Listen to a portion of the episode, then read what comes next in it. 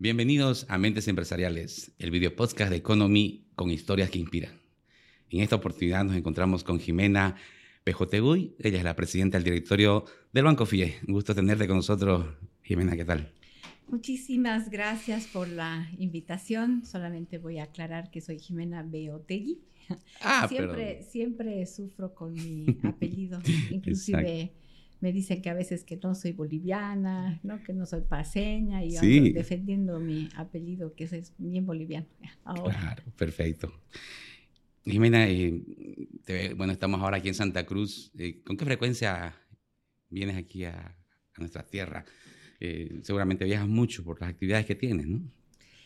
Bueno, sí, me encanta Santa Cruz. desde que empezamos como ONG FIE, he estado viniendo seguido a Santa Cruz cuando empezamos nuestras actividades. Y bueno, ahora además no solamente con temas del banco, sino participar en otros grupos empresariales también en Santa Cruz, en Women Cainco, algunos eventos de Camebol, LAMCHAM, todo esto también siempre em, en este espíritu de trabajar por los derechos de las mujeres, me tienen seguido en su tierra. Perfecto. La verdad que es un gusto tenerte un honor porque tú fuiste, eh, si no me equivoco, la primera presidenta eh, mujer que asumió el, cargo de presidenta del directorio de un banco en Bolivia, ¿no? A la fecha, eh, no sé cómo está, este, si hay otro, otra persona que también esté ocupando un alto cargo así en Bolivia. Bueno, lastimosamente no, ¿no? Soy todavía la única presidenta de un banco en, en Bolivia, pero espero que lo que estamos trabajando desde Banco FIE, nuestro modelo de gestión, que es marca Magenta, para que su modelo de gestión y liderazgo puede inspirar también a otras empresas privadas, ya sea en el sistema financiero nacional o en todos los rubros, para que haya más mujeres en cargos de decisión. Sí, en realidad lo que nosotros buscamos con este video podcast es que tu historia pueda inspirar también a otras mujeres y personas, obviamente, eh, hombres y mujeres que quieran superarse en lo que hacen, ¿no? Y para ello es importante conocer un poco tu historia. ¿Cómo, cómo fue tu niñez, tu juventud? Eh, ¿Qué estudiaste? Para comenzar un poco? Em, bueno, cuando era chica quería ser detective, ah, sí. pero no, no ha funcionado. Ya, sí, no, no, tienes siempre sueños. No, no. Y bueno, cuando decidí ya que iba a estudiar, ¿no? Este, bueno, estaba entre psicología, sociología, ciencias políticas, y yo me acuerdo que mi papá me decía, no, no, no, tienes que estudiar una profesión liberal porque las mujeres necesitan tener una profesión independiente. Como que se me quedó eso y eso que no vengo de familia directa de abogados, em, pero me gustaba mucho siempre el tema de, la defensa de los derechos humanos. Nunca pensé en ser abogada corporativa como si mi primera etapa de trabajo, sí más em, viviendo también de parte de mi familia muchos temas de la transición de las dictaduras a la democracia, esas conversaciones que siempre hay en la casa donde hablas de los derechos humanos, la situación de refugiados, asilados políticos. Entonces sí, era algo que me, que me jalaba, ¿no? Entonces cuando estudié derecho, eh, hice también mi tesis en, en la institución del refugio en Bolivia, ¿no? Con una propuesta normativa, fue una tesis que se publicó inclusive en la Cancillería, así tuve mucha, mucho éxito inclusive en esta investigación, que me llevó a trabajar en una oficina del ACNUR, que era la oficina del Alto Comisionado de las Naciones Unidas para los Refugiados. O sea, esa tesis me llevó allá, eh, que era una, eh, una organización también dirigida por mujeres, ¿no? Entonces me dieron la, eh, la tarea allá de ayudar a los refugiados a, generar su documentación en, en Bolivia. Y un día me dicen, nosotros ya no podemos seguir este, asistiendo a los refugiados con darles dinero todos los meses para su manutención, para su negocio. Entonces, anda a buscar a señoras en San Pedro, en La Paz, ¿no? Eh, tienen un programa de crédito. Veremos que les puedan dar crédito a los um, refugiados. Y voy, en esa época son 29 años atrás, San Pedro detrás del Mercado Rodríguez, una calle medio vacía, abandonada, había un cine pornográfico, había vendedoras de frutas, había una iglesia mm, carismática, católica y una casita rosada con un mural bien interesante ahí. ¿será esto? ¿Será la iglesia? Bueno, entro, ¿no? Y esta es la ONG FIE. Y al entrar se sentía una energía así increíble, maravillosa, es algo que lo tengo grabado, muchas mujeres sentadas, em, recibiendo un proceso de, de, capacitación para luego el siguiente, la siguiente semana recibir su desembolso. Entonces, mientras yo esperaba que me reciba la directora de la ONG FIE, me quedé observando ese proceso y además Em, esa energía ¿no? que generaban esos grupos de mujeres. Así bueno, ahí em, empezamos a tener reuniones para ver cómo facilitábamos este proceso. Y bueno, acabé dejando el ACNUR y por invitación de las fundadoras de FIE me fui a trabajar allá. Eh, trabajos totalmente distintos cuando yo había pensado que mi vocación era organismos internacionales, trabajar en derechos humanos, Naciones Unidas. Em, empecé a trabajar en el FIE y realmente sí me di cuenta que estábamos haciendo derechos humanos, ¿no? Porque realmente el derecho al crédito, eh, hace 29 años o hace más de 38 años que empezó la ONG FIE, no era un derecho, ¿no? Realmente era un privilegio de pocos. Entonces, ver cómo ahí empezaban a transformarse las vidas de hombres y mujeres, de artesanos, de comerciantes, que además veníamos de una post-crisis, ¿no? Del 85, donde el desempleo, entonces había que empezar a... La crisis de los 80 fue grave, claro, ¿no? Entonces, las microfinanzas realmente, más allá de este derecho al crédito que hoy día se lo es absolutamente obvio que tenemos derecho, ese derecho humano, en ese momento no estaba así, ¿no? Y los pobres no tenían acceso a un banco, es más, no tenían pisada posiblemente un banco.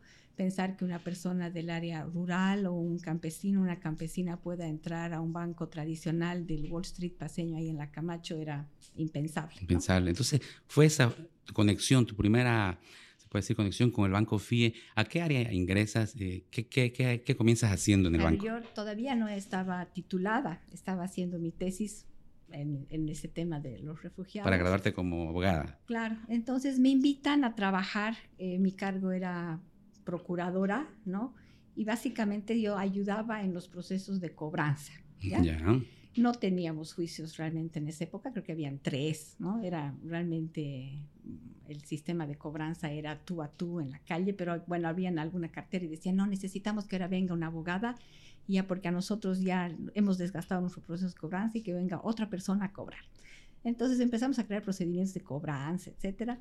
Mientras trabajaba ahí, mm, ¿La, la mora era buena nomás del banco? Oh, no. La, o mejor increíble, de la Increíble, o sea, realmente los mejores y las mejores pagadoras, la, los clientes de... De, sus inicios, siempre ha sido así. Y además, mm. desde el inicio, pero además con un, em, una valorización muy importante mutua, ¿no? Un respeto mutuo entre entre lo que hacía FI, estos servicios de capacitación y, financiamiento, y además de la clientela absolutamente responsable con su crédito, porque habían visto una ventana de oportunidad que antes no había, ¿no? Porque además no era recibir un crédito, nosotros tenemos clientes que pues hoy en día deben estar por su crédito número 80, ¿no? Como para decir poco, ya son segundas o terceras generaciones. Entonces, como son de muy corto plazo, capital de operaciones, capital de inversiones, 18 meses, 36 meses máximo que trabajamos. Mm. el repago era muy rápido y la gente valoraba muchísimo, muchísimo eso, ¿no? Entonces, pero viene un poquito más tu historia. Entras ahí a trabajar en el área legal, pero ¿cómo vas creciendo? ¿Cómo vas asumiendo mayores desafíos? Claro, cuando fuimos ONG, el desafío que nos planteaban estas señoras era no podemos quedarnos como ONG porque estos servicios financieros se van a, son muy caros y tenemos que encontrar la forma de intermediar recursos del público, es decir, captar para prestar más barato para prestar. Entonces decidimos ahí eh, transformar esa ONG, conformar un fondo financiero privado. Hasta eso yo ya estaba titulada, entonces me dicen, ya sales de ese proceso de la cobranza, que además de lo más anecdótico, tengo así unas, así unas historias increíbles de haber conocido aquí en Santa Cruz, en, el Alto, en La Paz, así los, todos los barrios alejados y cómo la gente trabajaba en esas condiciones y cómo valorizaban todo, que bueno, así increíble, ¿no? Entonces dejo de hacer un poco esa tarea en la calle y empezamos a conformar, ¿no? Y a los papeles, a constitución, todo para hacer un fondo financiero privado y pedir esta autorización a la ASFI. Entonces ahí paso de ser la cobradora, procuradora a la abogada, la única abogada que había en el banco y empiezo a formar un equipo para tener toda esta estructura que ya formalmente te pedía la ASI, ¿no? Pero bueno, son procesos que van, digamos, dentro de, mi, de mi, etapa profesional y, eh, bueno, cada día más comprometida con, con, el proceso, además en una organización donde éramos bastante libres, ¿no? Eso es algo que me gustaba mucho, la ONG, después, bueno, pasar al fondo financiero privado tiene sus cosas porque tienes que empezar a, a formalizarte y regular, pero donde el trabajo colaborativo en equipo, la solidaridad eran pues así, todo que te apasionaba, ¿no? Y ver esas mujeres eh, transformando sus negocios, mejorar la calidad de vida. Cuando conocías al cliente, por ahí su piso era de tierra o no tenía un baño dentro de la casa. Segundo, tercer crédito, empiezas a ver esos cambios en la vida, pues te enamoras. Yo me comprometí, realmente me enamoré de FIE por todo lo, que veías ese impacto directo, ¿no? Y además de muy corto plazo los resultados. Em, entonces creamos el Fondo Financiero Privado y yo ya estaba de, asesora legal, ya teníamos abogados en Santa Cruz, empezamos a armar los equipos, em, pero en medio de eso, pues recibo una oferta para irme a KPMG, que es una firma de auditoría. Ah, claro, muy reconocida, exacto. Claro, y digo, bueno, a ver, de microfinanzas a una firma de auditoría, les, les digo, denme una licencia temporal, quiero ir a explorar. Entonces fue como una fue como una licencia sin goce de haberes para que vaya a ver otros temas. Ya. fue ¿Y cómo fue la experiencia? Em, bueno, un mundo totalmente diferente a lo que soy, porque yo no soy una persona muy estructurada, soy, me gusta que las cosas sean muy versátiles y si hay que cambiar algo que hoy día está escrito en piedra, bueno, se rompe la piedra, escribes de nuevo. Pero se adapta rápido al cambio, eso es lo importante. Pero en, en, estas firmas de auditoría eso no sucede, ¿no? Eh, bueno, yo estaba a cargo de todo lo que era parte de impuestos, Tax and Legal se llamaba el mm. departamento donde yo estaba, pero sí conocí mucho, ¿no? Porque fui a empresas petroleras, mineras, bancos. Entonces sí me dio eh, otro panorama mucho más amplio. Em, y también fue interesante, pero decidí volver a FI. Les dije, bueno, ya ha pasado un año, se acabó mi pasantía en, una otro mundo, en este otro mundo, que también obviamente ha generado valor en mis conocimientos y todo eso, y volví a FI. Pero hasta eso, yo seguía ya vinculada a FIE porque ya había sido invitada para ser parte de la asamblea de la ONG FIE. Participaba en los directorios del Fondo Financiero Privado, o sea que nunca me desligué, nunca me desconecté. Qué bueno. ¿Y por qué otra área pasó en el Banco FIE? Bueno, de ahí vuelvo y me dice mi, jefe, que era Enrique Soruco, un hombre que siempre además apostó por los liderazgos jóvenes. ¿Él era el gerente? Perdón. Él era el gerente, eh, gerente general del Fondo Financiero y me dice, vas a entrar al plan de sucesión. pero no se va a morir. Yo, ¿por qué? sí, ¿no? Entonces, dígame la verdad, ¿qué está pasando? no, no, me dice, necesitamos asegurar la continuidad del negocio y había, enfocado a dos o tres personas más eh, para empezar a prepararnos, ¿no? Entonces me fui a México, donde hice cursos de, de liderazgo para mandos medios. Eh, empezaron con un programa que no está escrito como lo tenemos hoy día con nuestra marca Magenta, que es eso se trata de institucionalizar, pero apostaron por mí, ¿no? Y, eso fue algo muy, muy bonito porque me permitió salir de mi mundo legal, si quieres, y entrar a otros espacios donde a veces las mujeres tenemos este síndrome de la impostora y decir, no, ¿por qué yo? Si yo soy abogada, yo no voy a poder meterme a otros mundos que no sea eh, lo mío, ¿no? Donde estás posiblemente en tu estado de confort. Entonces sí, asumí todos estos retos y pasé por un cargo de contralor normativo, que era estandarizar los procesos en el Fondo Financiero Privado para, para todo lo que era la ASFI. Este, me hice cargo de la primera área de, de, recursos humanos que teníamos en el banco, diseñando procesos, metodología, la primera escala salarial del banco, manuales de funciones, fue un proceso muy, muy interesante, muy valioso también. Y yo trabajaba con una coach, ¿no? O sea, yo era abogada, yo no tenía por qué hacer eso, pero tenía una coach así 24/7 más o menos con la cual aprendíamos todos estos procesos. Em, me hice cargo de la unidad de planificación estratégica. Ahí fue donde le dije, yo creo que me quiere votar, ¿ya? Pero me ha mandado ahí para que es lo más difícil, ¿no? Porque abogados no estás, pues, en el mundo financiero.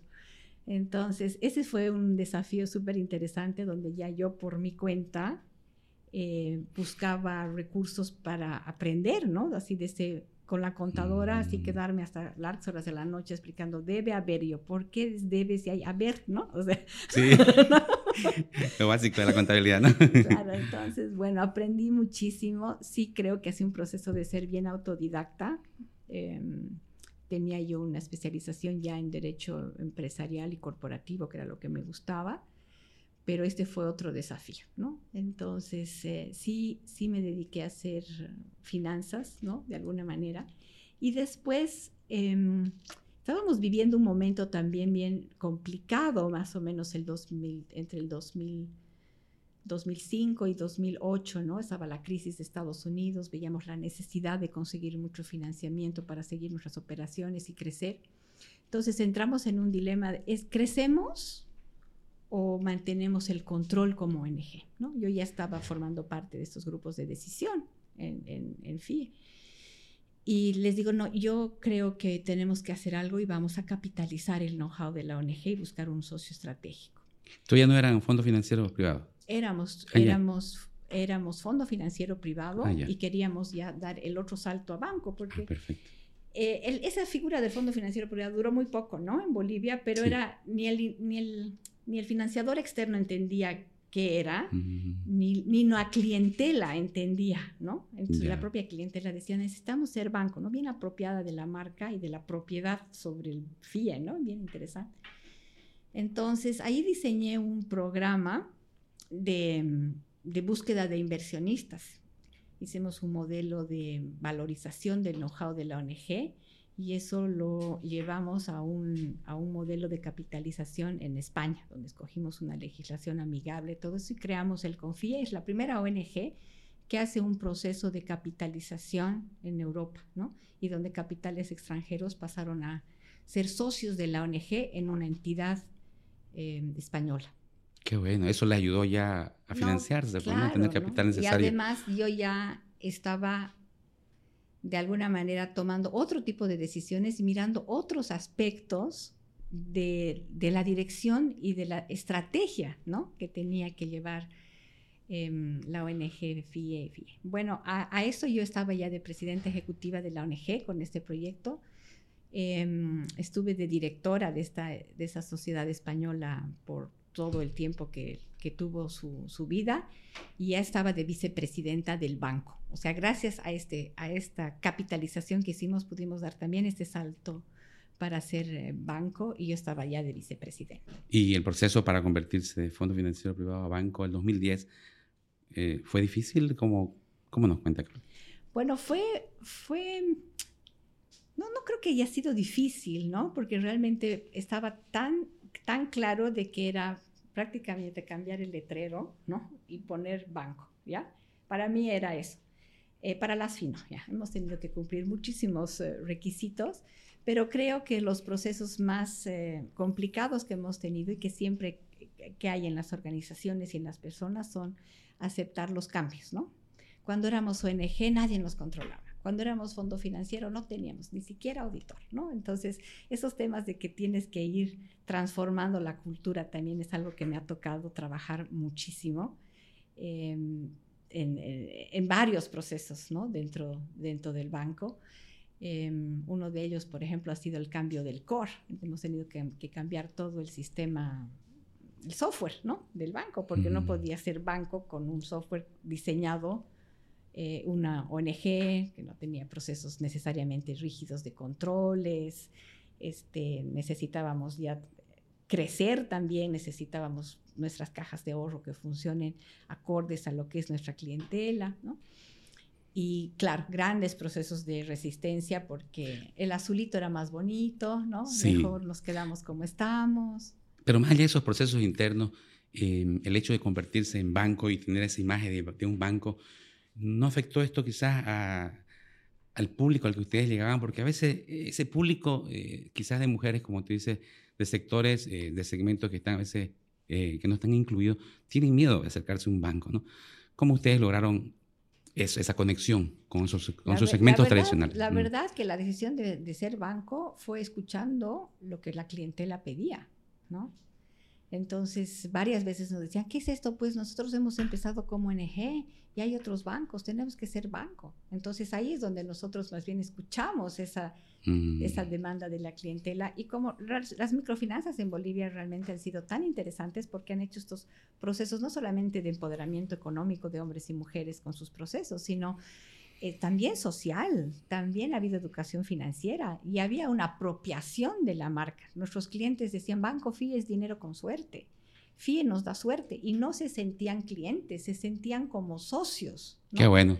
Entonces yo, yo creo que eh, hay que aprender a escuchar mucho, ¿no? Lo que la gente quiere, lo que necesita y eso creo que es una de las claves del éxito. Y me imagino que eh, tú debes conocer infinidad de historias que que te inspiraron, que además este, por las cuales te sentiste satisfecha, ¿no? De haber ayudado quizás a, mujeres, muchas de ellas madres solteras que tienen que cargar con los hijos, tienen que saber salir adelante. No sé si me puedes contar una historia de tantas, yo sé que tienes, pero una que, que te acuerdes ahorita para podernos nosotros también inspirar, ¿no?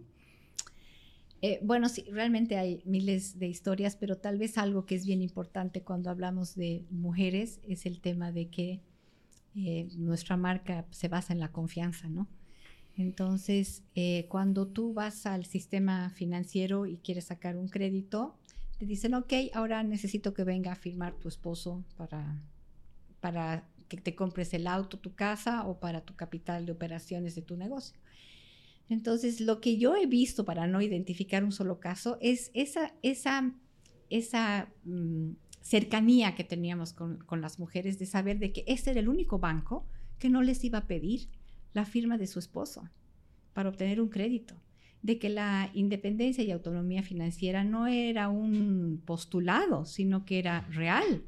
Entonces tú ves ahí historias de mujeres dedicadas al comercio, manufactura, que posiblemente su esposo o no lo tenían, ¿no? O, eran mujeres que se habían quedado con hogares monoparentales.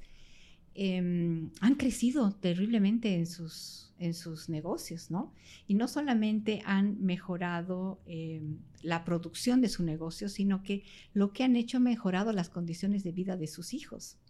O sea, posiblemente la señora siga trabajando hoy en día en su tienda de barrio, pero su hijo ya es profesional, ha estudiado auditoría o ha estudiado y después inclusive vuelve ¿no? a, la unidad económica a apoyar ese negocio ya con otra perspectiva de, crecimiento.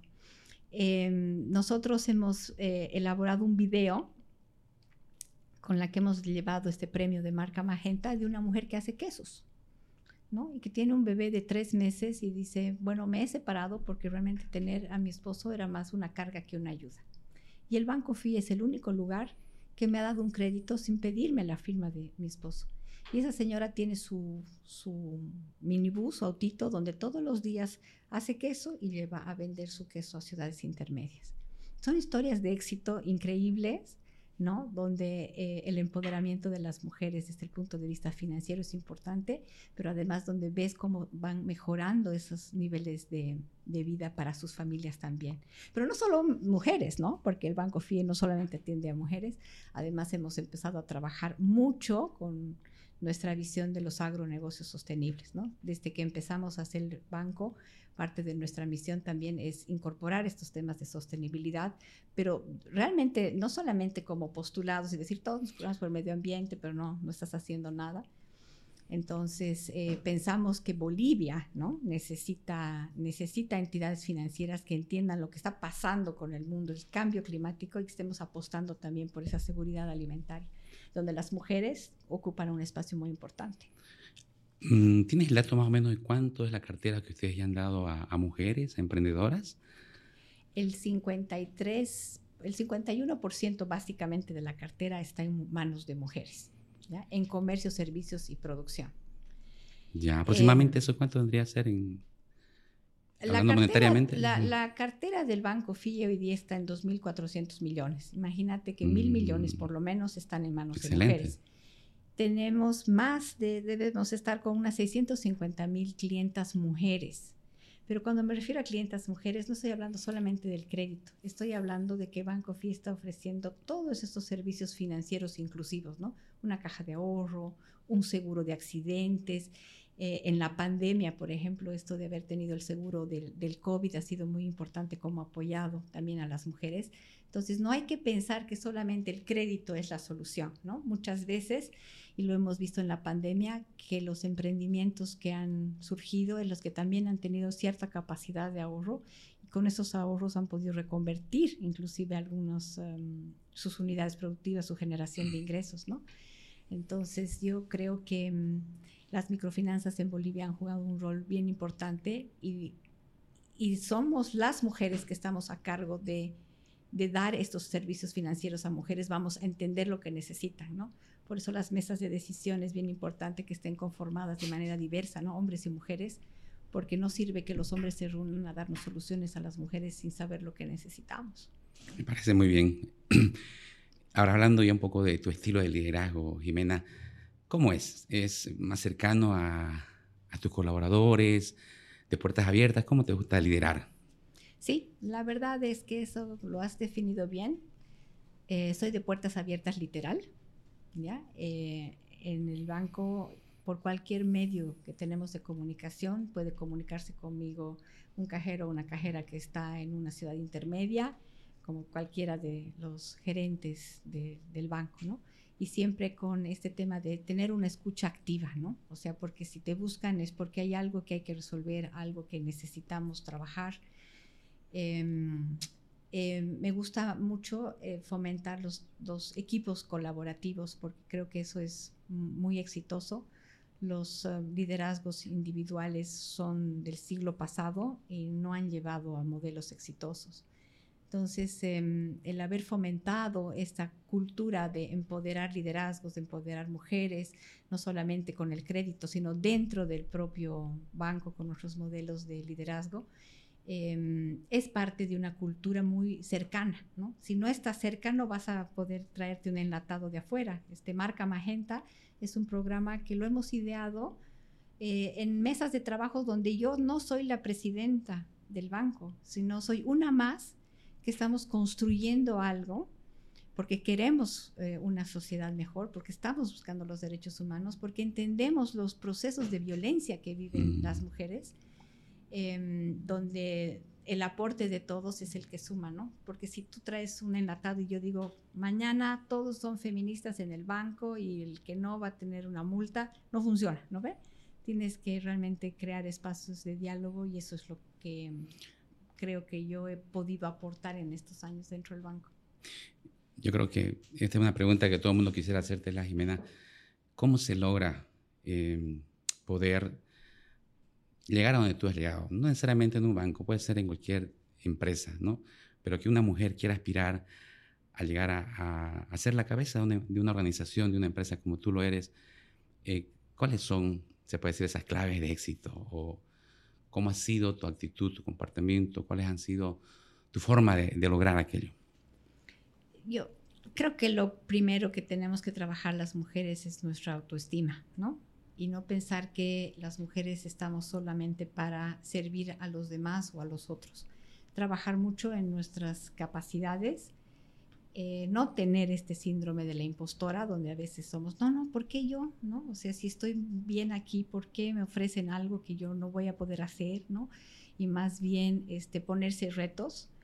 Creo que otro tema que siempre yo lo digo es que no aceptemos que así siempre se ha hecho y así tiene que ser y que más bien siempre busquemos por qué tiene que ser así, por qué no hay otra forma de hacer las cosas, que siempre estemos investigando y que no aceptemos los, los, um, las, no hay que ser rígidas, tenemos que ser muy flexibles, ¿no? Em, y bueno, trabajar en nuestros talentos, ¿no? Hay, las mujeres tienen talentos muchas veces ocultos, no hay que pensar en feminizar los cargos ni las aptitudes, ¿no? O sea, generalmente las mujeres buscan trabajos donde piensan que van a tener que buscar el equilibrio entre la familia, eh, de menos horas o cargos muy feminizados, ¿no? Eh, no acercarse a las matemáticas, no, hay que realmente, mira, yo soy abogada y he acabado en el mundo de las de las finanzas, pero con esa estructura, ¿no? De que no, las mujeres no son buenas para los números y esos estaban diseñados para los hombres. Entonces, por eso digo, siempre hay que cuestionarse, ¿no? Trabajar mucho. A lo que mencionaba, el rol de la madre, ¿no? Que tiene una mujer, muchas veces se ha visto como una limitante. En el caso tuyo, ¿cómo lograste hacer ese equilibrio? Eh, equilibrismo, ya, he trabajado mucho en eso. Em, bueno, sí, esa es una parte bien difícil, ¿no? Y yo creo que si no tienes eh, grupo de apoyo, de contención, ya sea en la familia o con las nanas, en mi caso las nanas han sido eh, vitales y a las cuales siempre agradezco porque sin ellas posiblemente no, no hubiera estado donde estoy y aposté a eso, ¿no? Se vuelven parte de la familia, ¿no? No, pues obvio, son realmente parte de la familia, pero yo te digo, en algún momento mm, yo recibía mi sueldo y prácticamente lo dividíamos entre tres, las dos nanas y yo. Ah, sí. Así, ¿no? Pero así una apuesta, ¿no? Porque hubiera sido fácil decir, bueno, no, me repliego o no avanzo, ¿no? O no tomo estos desafíos que me habían planteado los escenarios que estaban ahí, las cartas echadas y podía haber dicho, no, me repliego. Pero creo que hay que buscar ese, um, ese equilibrio y también empezar a hablar, lo que ahora es bien importante, estos temas de corresponsabilidad, ¿no? Donde las mujeres no tenemos que surfear en esto de que tenemos que cargar con todo y que realmente el cuidado de la familia, ¿no? Pues no solamente son hijos, ¿no? A veces este, son padres, um, tiene que ser una responsabilidad compartida, ¿no? Muchas gracias, Jimena, por este tiempo. Ha sido breve, pero hemos podido conocer mucho de vos, de tu historia, que sé que va a inspirar a las demás personas. muchas gracias a ustedes y bueno, les deseo mucho éxito en lo que están haciendo y gracias por difundir estos temas que espero que puedan, como tú dices, inspirar a más mujeres. Gracias a ti. Bueno, agradecer también a nuestra audiencia, invitarles que nos sigan en las redes sociales, tanto audiovisuales como de audio Así que muchas gracias y hasta una próxima oportunidad.